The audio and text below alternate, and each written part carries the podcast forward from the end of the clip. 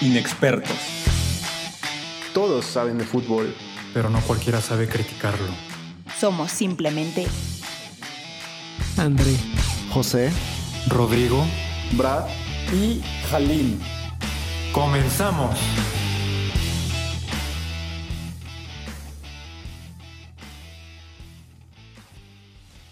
¿Qué tal, inexpertos? Bienvenidos a otro nuevo episodio. Vengo acompañado de todo el equipo. El 11 titular está aquí. Brad, André, Hal, Ro, ¿qué tal? ¿Cómo están? Este, hoy venimos a tocar un poco de lo que estuvimos viendo estos últimos días, que fue la selección mexicana. Empezaron las eliminatorias rumbo al Mundial de Qatar 2022. Y no sé ustedes, pero creo que hasta ahora mm, no todo ha salido del todo bien. Sin embargo, se han sumado los seis puntos posibles hasta ahora. Falta un partido contra Panamá. Ya lo veremos eh, en los próximos días. Sin embargo, creo que hay varios puntos que hay que tocar. Este, creo que después de estos dos partidos uh, deja un mal sabor de boca, no sé ustedes, pero quiero ir preguntándole a cada quien qué, le qué les ha parecido estos partidos y qué se puede rescatar y qué no debe, qué no debe volver a suceder para esta selección. André, ¿tú qué opinas? O sea, ¿qué te parecieron estos dos partidos? Pues nivel con Cacapquiano, la verdad. O sea, tampoco yo creo que había que esperar mucho y sobre todo, pues teniendo el verano bastante negativo, ¿no? Por el hecho de perder la, final de la Nations League, perder la final de, la Copa Oro. Eh, la verdad es que, pues tampoco es como que los demás rivales te ofrecen mucho.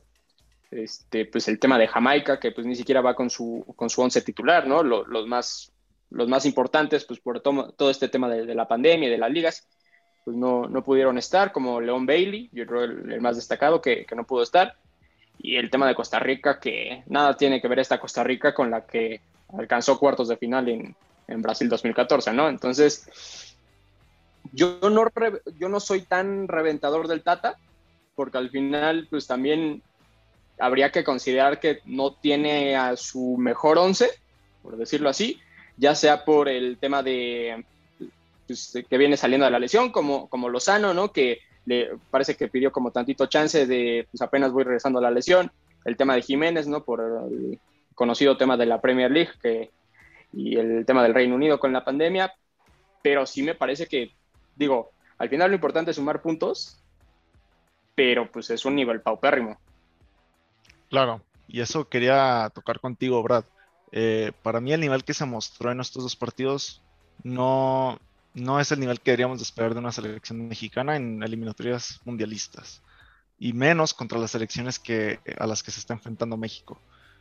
¿Crees que con este nivel, por más paupérrimo que sea, sea suficiente como para clasificarse al mundial? Sí, va a ser suficiente, pero no vamos a avanzar al mundial de una manera holgada. siento que va a haber por ahí uno que otro partido este, que se nos va a llegar a complicar. Digo, siento que ahorita el partido difícil va a ser el que es contra Panamá. Siempre es un partido difícil y retomando los resultados que ha tenido Panamá últimamente, pues le metió que 3-0 a, Jamaica y nosotros no pudimos mantener la, la portería en ceros.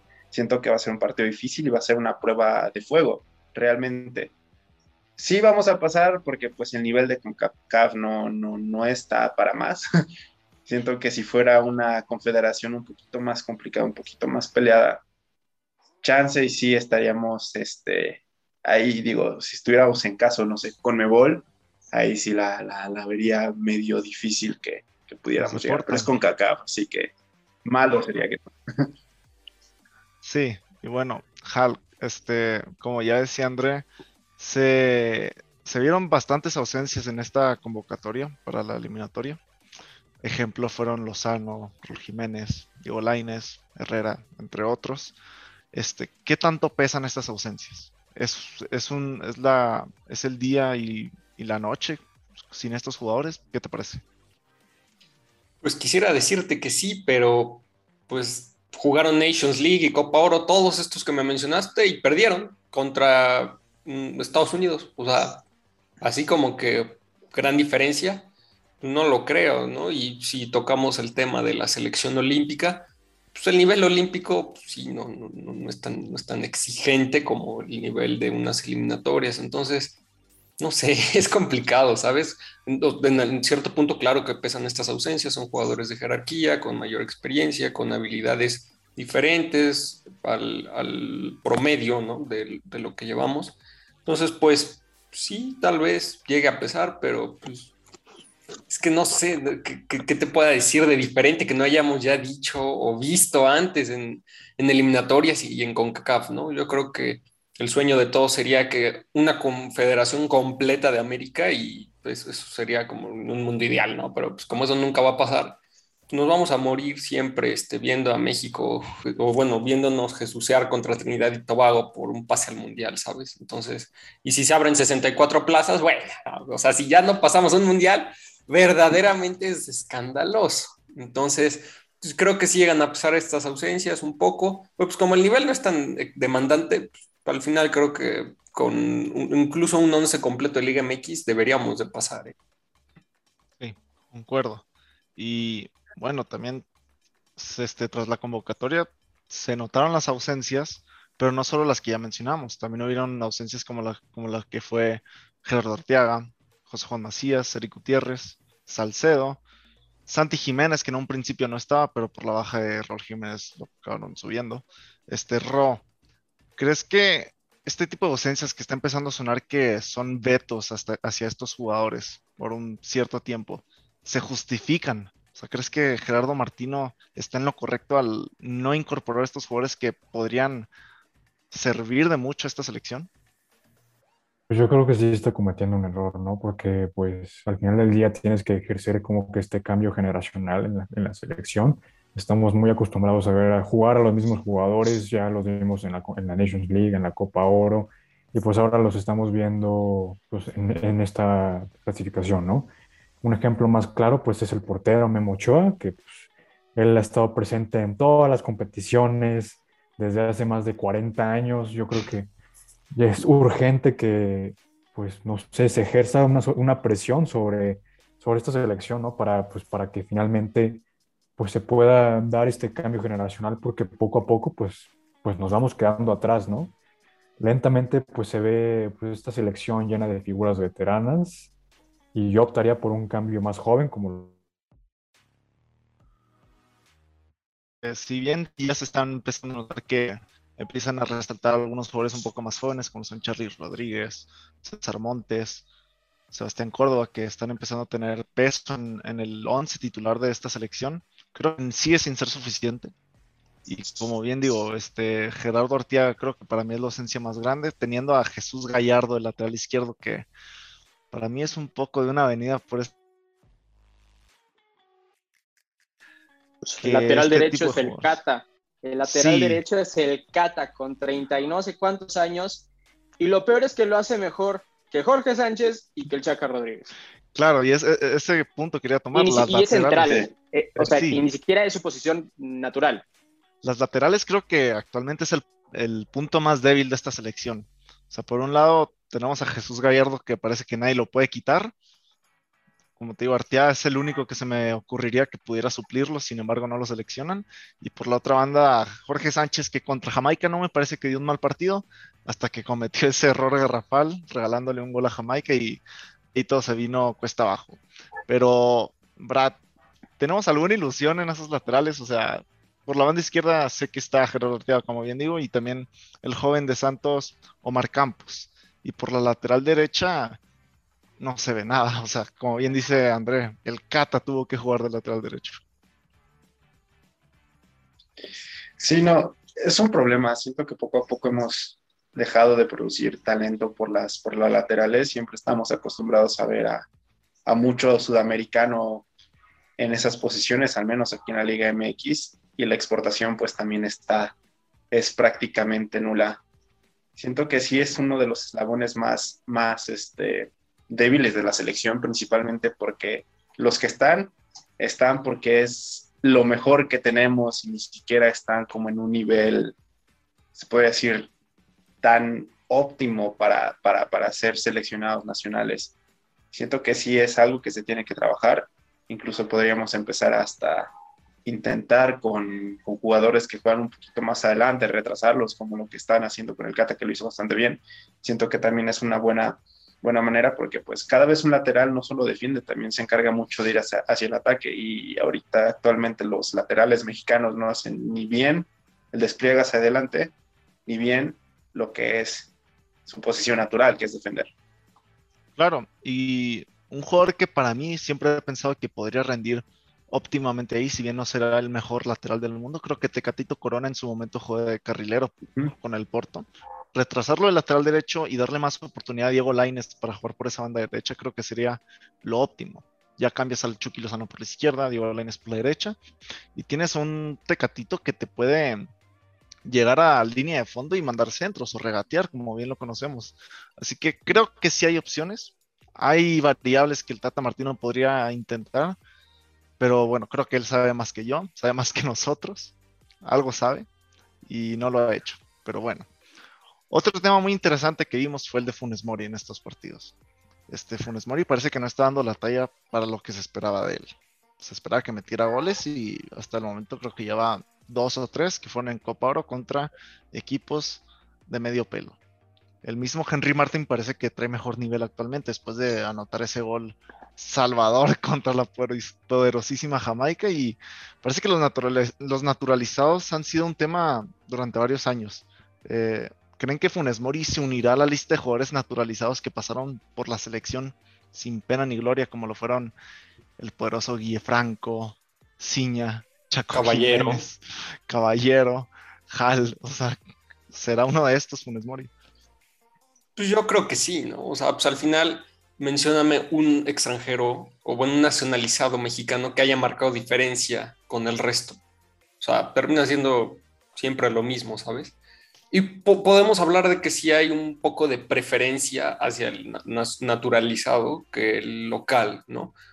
Digo, si no tenemos, si no está Raúl, si Funes no hasta ni una y Henry apenas como que si quiere y no puede, pues dale chance a Santi. Todos estamos jugando contra Jamaica y se te complica en la defensa. O sea, si el ataque no es el problema, o también, dude, dale oportunidad. O sea, porque si no seguimos viendo al mismo cascajo y por eso queremos sacar del retiro a Chicharito y a todo el resto de jugadores que dices, ya, ya pasó tu ciclo, o sea, necesitamos sangre nueva, ¿no? Y no sé si vieron la sub-21, la convocatoria. No conozco a nadie y ninguno de la sub-21 es titular en sus equipos. O sea, ya me quiero imaginar París 2024, ¿no? Es que es una, realidad que Funes Mori llega como solución, llega como la apuesta de Tata Martino. Ya muchos querrán decir que porque es argentino, que mm, lo que sea. Llega como solución, pero también me parece que se le está cargando de más la mano porque es el chivo expiatorio. Porque es el chivo expiatorio, porque piensan que se le está quitando de cierta manera el lugar al guisante, como me gusta decirle al, chicharito. Pero yo le he visto peores definiciones al chicharito que las que ha fallado Funes Mori. Honestamente, ha fallado muchas peores y en selección mexicana. Contra Camerún en el 14. No, no, no. la única diferencia es que Chicharito tuvo ciento y pico partidos para marcar los goles que es y, lo que lo hace ahorita el máximo goleador de la selección. Sí, eso no se le puede negar. Funes Mori lleva menos de 10 partidos con selección. Eso es lo que yo no entiendo. Sí, tiene que llegar como solución. Y sí, si Henry Martín o incluso Santi Jiménez están mejor que él, tienen que jugar por encima de Funes Mori. Pero lleva menos de 10 partidos en selección. O sea, a menos que seas Mbappé, no vas a marcar la diferencia eh, desde el primer partido. Claro, pero también hay que considerar que es el suplente Raúl Jiménez temporalmente si ves que al corto plazo no te está funcionando, creo que sí se le debería dar más oportunidad al, Chaco, al Chaquito Jiménez, al Bebote o al mismo Henry Martin. Esa es mi opinión. Creo que, ajá, creo que se le está bien cerrando esa oportunidad a Santi Jiménez, que es el segundo máximo goleador de la liga, que tampoco es el mejor logro que un jugador puede lograr, pero pues sus méritos tiene. Además, yo les quiero preguntar algo, o sea, ¿de qué sirven? El de Carlos Salcedo lo entiendo, o sea, ese veto lo entiendo porque pues sí, te peleaste ya, ¿no? O sea, ya, no, ya. Pero el resto de los vetos, porque querían firmar con un equipo, querían estar a modo, o sea, realmente yo no entiendo la necesidad de decirle, no vas a jugar. Dude, ¿estás viendo el arsenal que tenemos? O sea, no somos Francia que si, se, si el inglés se enoja y ya o juega mal, no hay problema, me trago a Mecano, a Conate, a Bukiele o 300 más que pueden cubrir esa posición perfectamente. Nosotros no estamos en esa situación. Eso es lo que yo no entiendo del Tata. Si alguno sabe, por favor explíqueme porque me parece eh, increíble verdaderamente. Claro, el caso que menos entiendo es el de Arteaga. Arteaga que después de una temporada muy larga con el Genk, este, se ganó con el equipo una posibilidad de jugar Champions League. Además de querer pasar más tiempo con su familia, le pidió tiempo a la selección. Y creo que es una excusa bastante justificada. O sea, jugar Champions League como un joven, creo que es un sueño que todos querían, quisieran luchar. Y negarle la selección solo por querer jugar Champions League, creo que no me parece correcto. Si bien no logró clasificarse, era ronda previa, creo que el hecho de haberlo intentado y, mantenerse con el equipo para hacer una pretemporada que empezaba desde antes que comenzara la Copa Oro, creo que es justificado. Y también el caso me de parece Macías. Peor, me parece peor el caso de Macías. Me parece peor porque yo creo que era una realidad que en esa gira previa el Mudo Aguirre estaba mejor que Macías y Macías yo creo que era, eh, iba a ser el primero en ser cortado. Y yo creo que él mismo se dio cuenta y por eso salió lo de la lesión, pero pues lesión que pues yo creo que nunca fue comprobada. Claro, era para fichar con el estaba, Estaba viajando a ya hacia Eso es de Chivas, André, ¿qué esperabas, bro? O sea. Cristo. Sí, Eso aprenden en esa cantera. Este, Macías sabía que no iba a ser titular. Henry Martínez lo que él tenía, así que creo que si bien muestra un poco de, falta de compromiso con la selección, creo que también es una razón justa para, decir, ¿sabes qué? Mi oportunidad para ir a Europa está aquí, no me puedo ir a quedar sentado un mes a Japón, denme chance. Así que creo que eso también está un poco justificado. Pero bueno, este, rápidamente quiero checar línea por línea lo que tenemos en esta selección y ver lo que opinan. Ro, en los porteros tenemos a Ochoa en esta convocatoria. A Ochoa, a Rodolfo Cota, a Jonathan Orozco y a Talavera. Tenemos un vejestorio bajo los tres palos. para mí se me hace... Un vejestorio. No, y también es un crimen tener a tantos porteros convocados y más... ¿Para qué? Si juega uno. Pues sí. O sea, entiendo que a veces, pues no sé, estos partidos pueden ser medio rocosos porque son pues, selecciones de la CONCACAF, ¿no? pero es, un, es una ultranza, no lo entiendo, no, no sé qué, en qué cabeza cabe. Es que ni siquiera para generar vestuario o líderes del equipo, el único líder del equipo que veo en esta, en esta parte del equipo es Ochoa y es el titular. Pues sí, porque no va... solo por eso lo convocan. Ajá. O sea, Acevedo está, está lesionado, lo entiendo, pero tan siquiera jurado. O sea, alguien. el, que, el, que, el que decidió jugar para la selección mexicana, David Ochoa, que fue para el Real Salt Lake, que por fin consiguieron que fuera mexicano y no lo convocan. No, Pero ni modo, ahí estamos condenados a tener los mismos porteros por los siguientes 20 años. Este, luego, la defensa. En esta convocatoria vimos a Araujo, Gallardo, César Montes, el avión Ramírez de León, no entiendo eso tampoco, Jorge Sánchez, Ojo, hay que destacar que Johan Vázquez fue baja de último momento por una lesión que reportó con el Genoa, pero igual creo que mm, aún con Johan Vázquez, esta parte del equipo sigue sin ser lo suficientemente buena. Hal, ¿qué, esperamos de esta defensa? Creo que ya lo hemos visto, o sea, nos atacan y parece que se nos viene la gorda. O sea, ¿qué, ¿qué se debe hacer con esta defensa? Porque para mí se me hace que no da para mucho en efecto, podemos esperar muchos errores. Todos los errores habidos y por haber en el fútbol, imagínatelos en nuestra selección. Todos. O sea, no hay ni uno que no vayan a cometer. Entonces, eso es lo que vamos a esperar con esta defensa. No hacernos ilusiones de que tenemos un resultado seguro. Jamás, nunca. Y también la falta de personalidad y carácter.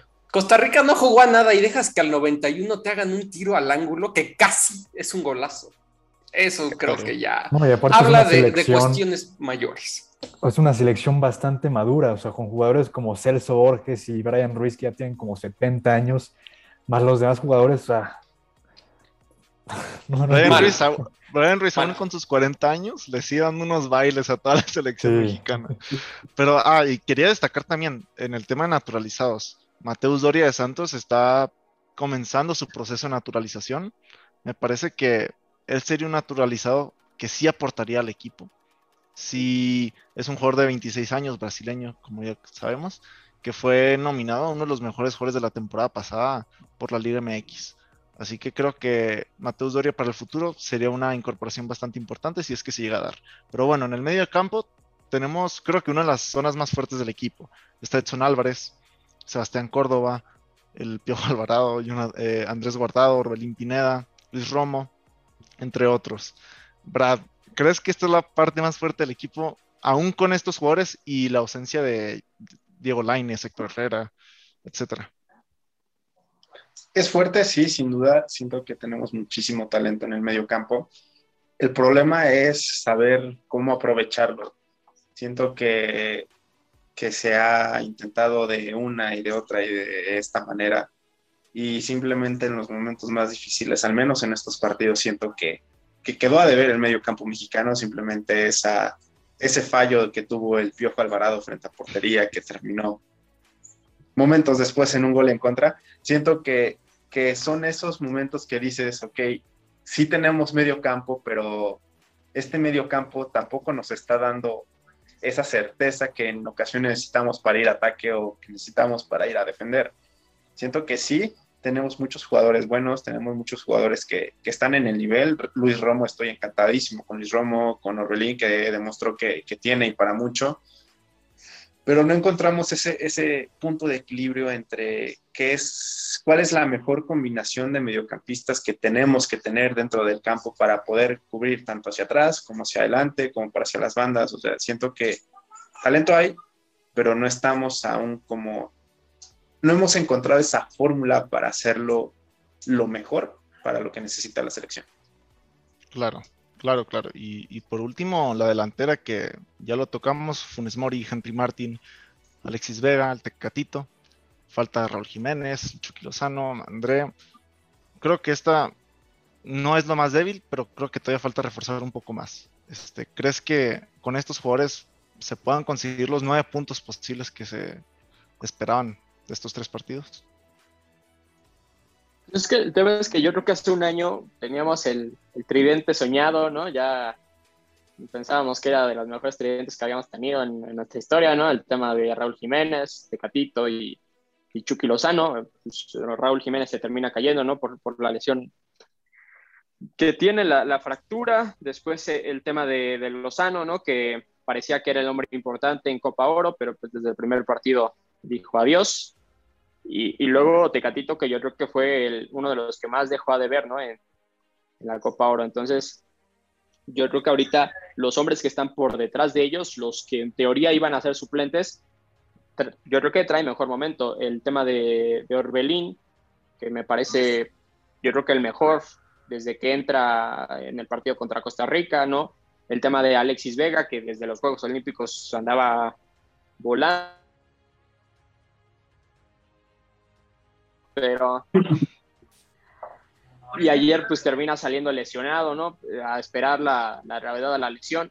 Esperamos que no sea por, por tanto tiempo, ¿no? Pero yo creo que es momento de que esta como segunda línea que no teníamos tan considerada, pues toma, toma el mando, ¿no? Y, pues esperar, ¿no? Lo que decíamos de, de Funes Mori, si no anda, pues ahí tienes a Henry Martin o pues puedes ver si avientas a Santi Jiménez yo pensando en que Santi Jiménez no ha entrado ni, o sea, no ha llegado ni a la banca en los últimos dos partidos, yo pensaría que contra Panamá podría tener minutos, también considerando que muchos de estos jugadores pues no se van a echar tres partidos en una semana. Claro, sí, y bueno, pues el tema de los delanteros y en general de la selección mexicana se ve un poco un poco borroso, un poco gris, pero esperemos lo mejor para este equipo para que lleguemos bien al Mundial de 2022 y consigamos ese quinto partido tan anhelado como es todo lo, cada cuatro años. Pero bueno, inexpertos, eso fue todo. Muchas gracias por acompañarnos. Este, recuerden seguirnos en redes sociales, Spotify, Facebook, YouTube. Y muchas gracias por acompañarnos. Nos vemos, nos vemos luego.